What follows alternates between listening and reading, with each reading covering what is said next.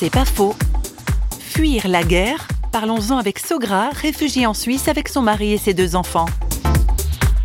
Ce qu'on m'aidait dans notre voyage, c'était toujours euh, croire le Dieu et aussi l'espoir, croire vraiment une vie sans la guerre, sans problème. Il n'y a, pas vraiment réglementaire sur les femmes comme chez moi.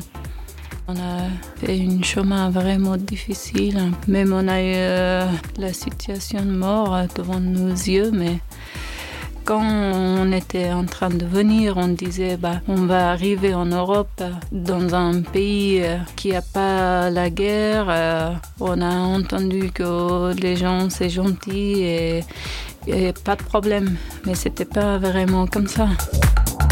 C'est pas faux, vous a été proposé par parole.fm.